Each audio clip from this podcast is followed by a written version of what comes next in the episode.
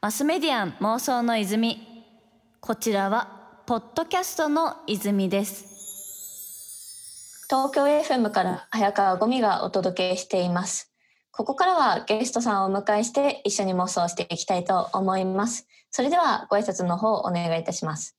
漫画家イラストレーターの山科ティナです。よろしくお願いいたしますはいよろしくお願いいたします。あの2週連続の登場になるのですが前回はあの漫画をなぜ描いてるかとかこれからの漫画家の在り方みたいなところねこのウェブが出てきて漫画家の在り方が変わるというところについてのお話だったんですけど、まあ、なんかその状況が変わるという話で言うと結構そのコロナでねやっぱ在宅期間ね結構長くなってきて、まあ、それこそやっぱ人と会う機会が減ると恋の漫画を読みたくなったりとかなんかこう物寂しい感じに見舞われたりとかすると思うんですけどなんかそんな中でどういったところからこうクリエイティブな刺激を受けたりとかなんかどういったインプットを最近はされてますか？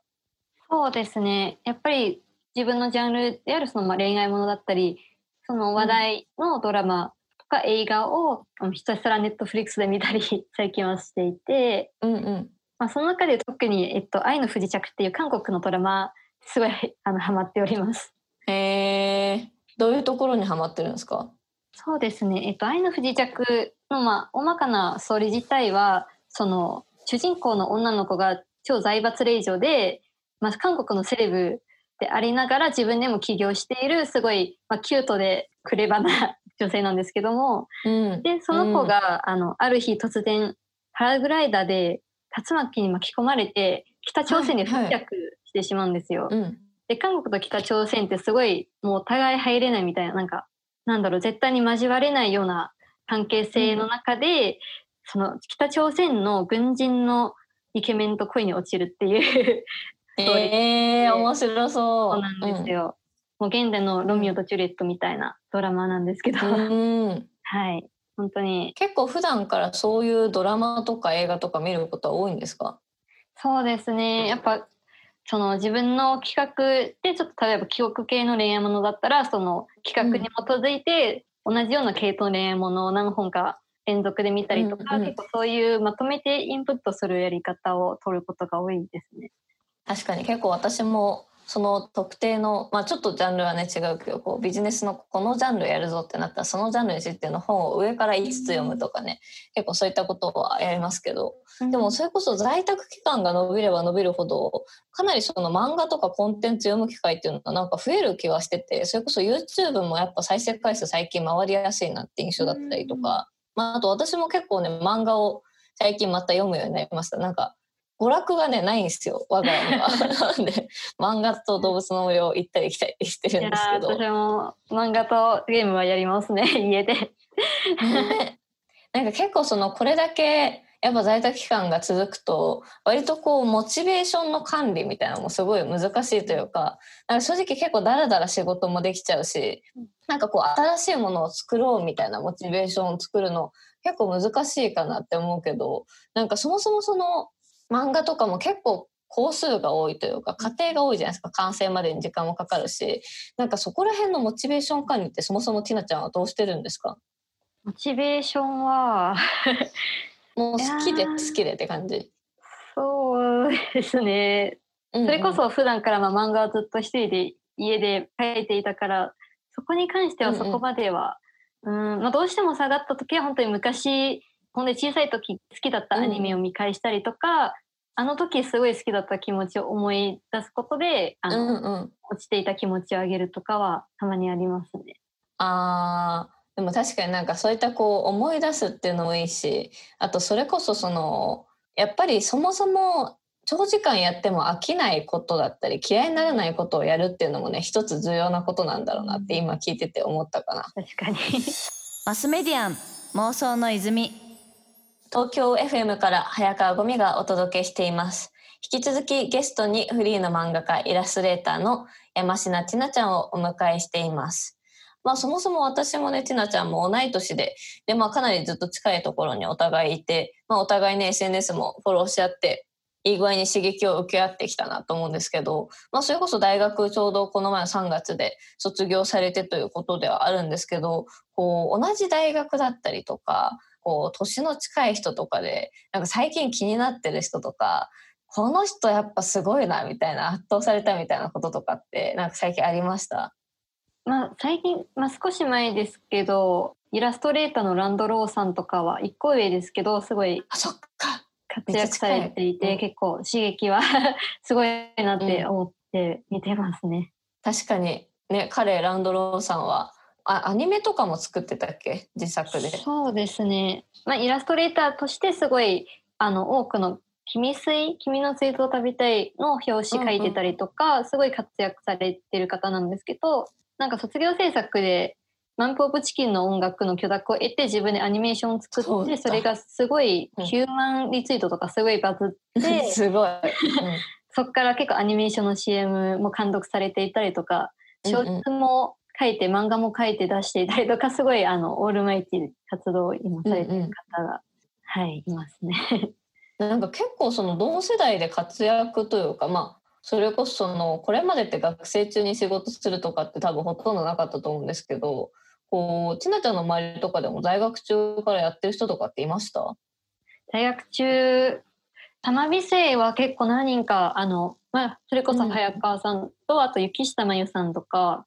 うん、イラストレーターの。あと少し上の予備校時代の先輩で、うん、当時むさび生でボディペイントアーティストとしてやってる超ひかるさんとか。あそっか張さんもそうですね、うん、うん、何人かはやっぱりこうエッセンスとか使って学生ながらも出てくるみたいな人がやっぱり。うん、まあ、結構こういう世代なのかなっていうふうには思います、確かに結構その独自性のある人っていうのがボーンと出てきた印象はあるかもしれない。張さんとかもね本当によく見ますよね。あの果物とかいろんなとこにペイントしてて。でなんかそれがねすごい面白いんですよ。トリックアートみたいになってるんですけど、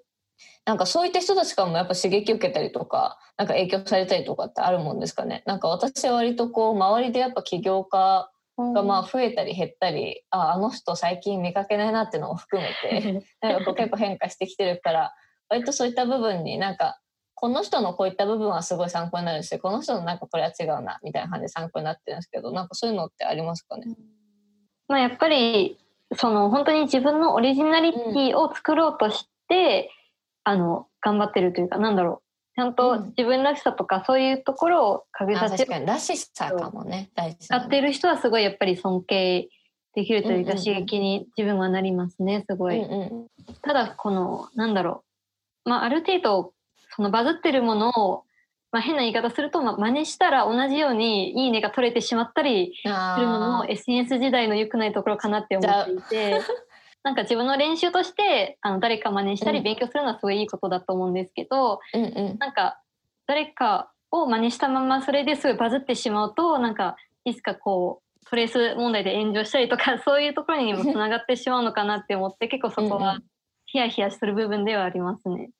そっかなんかそこのこうリテラシーみたいな部分とかあり方権利みたいなとかって結構重要だなと思ってやっぱなんか意外にその美大とかってその権利問題だったりとかあとなんかマナーとかなんかそういう結構基礎的な部分が意外にこう大学で教えてくれなかったりとかして、うん、でなんかそれでこう結構著作権違反じゃねみたいなことがあったりとかね、うん、なんかそこのリスペクトがなかったりとか意外になんかお金の話で揉めちゃったりとか、うん、なんかそういったことはあるイメージがあるから意外になんかそういったところもこう基礎みたいなものもね結構改めて重要視されてもいい部分なのかなっていうのは割と思うかな。うん。自分はあの新人、それこそその別間でお世話になった新時代に、なんかデビューした作家さんを集めてみんなに著作権を教えるみたいな会があったんですよ。す結構なんか意外とそういうところで今までの多分、まあ、学びの場として提供してくれるところも多かったと思うんですけど、まあ、それこそ本当に個人として出てくるようになる時代だと、そういう機会もないのかなっていうのは、ちょっとこれからそういうフリーランスの方に向けたそういう場も増えてきたらいいなっていうふうに思います。マスメディアン妄想の泉。早川ゴミが東京 FM からお届けしています。マスメディアン妄想の泉。引き続きゲストにフリーの漫画家イラストレーターの山科千奈ちゃんをお迎えしています。またさらに話が変わるんですけど私はこの在宅期間にやっぱ考えたことがあってなんかこの時代に新しく出会うのってめちゃくちゃ難しくないかって思ってて。なんかそれこそティナちゃんは恋愛漫画を書かれてるわけじゃないですか。結構恋愛の価値観とかもその時その時によって変わってそれがね漫画にも影響されていくのかなって思うんですけどなんかこの家にいなきゃいけない期間でどうやって人は出会いどうやって恋愛していくようになるんですかね。ちょっと恋愛の先輩として。いや でもなんか私的にはその創作物を書くのにあたっては結構逆になんかすれ違いを書きやすいからいいのかなっていうふうには今思っていて、うんうん、なんか最近ってそのスマホとかできて連絡もすぐ取れるしすぐ会えちゃうから、うんうん、なんか全然すれ違いみたいな物語ってすごい書きにくくて、うんうん、それこそ「君の名は」ぐらいの時空のすれ違いみたいな感じぐらいじゃないと盛り上がらないというか、うん、まあ、そうですね。それでまあ自分も結構そのもうすでにカップルな人からイチャイチャしてるというかその平和なほんわりとしたラブみたいなところが結構最近人気かなって思ってたんですけどなんか今こんないいなと思った人も会えなくて出会いもないみたいな世の中だと、うんうん、なんか Zoom 飲みくらいしかなくないですか？いやマジでないと思う多分。ティ Tinder とかなんか出会い系のアプリとかってどうしてんだろう？確かに。あでもなんか広告流れてきたんですけどなんか、うん、ご飯を食べるみたいなあの、うんうん、直接ご飯を食べに行くみたいなマッチングアプリであの今は、お家で一緒にご飯食べるみたいな感じに変わってますね。えそうなんだ。そうですオンライン上でマッチングするみたいな。なんか逆に気軽でいいみたいなところをすごい女の子に押してましたね その広告では。ええそれぞれお家でご飯を食べるってこと？それぞれの家で。そ れぞれなんか女の子も多分頑張って料理とか作ってここ置いて、うん、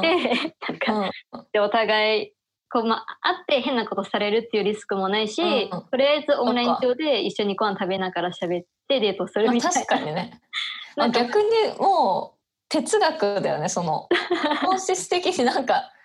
こう変なことはできないですもんねそういう意味で言うと。精神的なんかすごい精神的なつながりをこう求めてる感じがすごいな。だって高校生とかも学校行けないからつ辛いくないですか？LINE で連絡とかみんな取ってんのかな？みんな LINE とか通話でなんかインスタグラム上でみんなの恋愛の変化を質問してたんですけど結構逆にその自粛になりそうだから、うん、自粛前にも付き合ったみたいな人がすごいいたりして、自粛？自粛になりそうだから自粛前に付き合ったってめちゃくちゃ面白いじゃないですか。なんかその自粛自粛前に告白した、うん、であの自粛に OK をそうもらえたみたいな人結構何人かちやほろ本当にすごいね。いやみんな頑張ってますね。やっぱ入っちゃうともう会えないっていう危機感がきっとあったんだろうなって。すごい意思決定にすごいこう 背中を押してるんですね。もう今告白しないと当面会えないかもしれないみたいな感じなのかも。うん、いやそうなのかも本当に。えなんか他にもその恋愛の変化でなんか面白い変化とかありました？そうですね。でもその会えないカップルとか、まあ、仲いい人同士はやっぱり頻繁に毎日電話したりとか、うん、あの、うんうん、ズーム上でお互いパンケーキをお互い同じ時間から作り始めて でこう、まあ、疑似カフェみたいな 感じのお互いたものを見せて一緒に食べるみたいなとかやば。なんかデート デートの形が結構哲学的にデート新しいねそっかまあもともとその常に LINE 通話回しっぱなしみたいなとかね一つあったかなって思うんだけどなんかそれがさらに拡張してお互い別の場所で一緒にパンケーキを作るっていうことにまでこう変化してきてるんですね。なんかそうなってくるとこう昔の時代みたいになんか歌を読む能力じゃないけどなんかポエム書ける能力みたいな結構重要なのではって最近思うな。確かに。平安時代のこう会えないからこそそうそうそう。そう やば。この令和の恋愛平安時代に戻る説があるのかもしれないね。結構それはそれでなんか楽しみですね。マスメディアン妄想の泉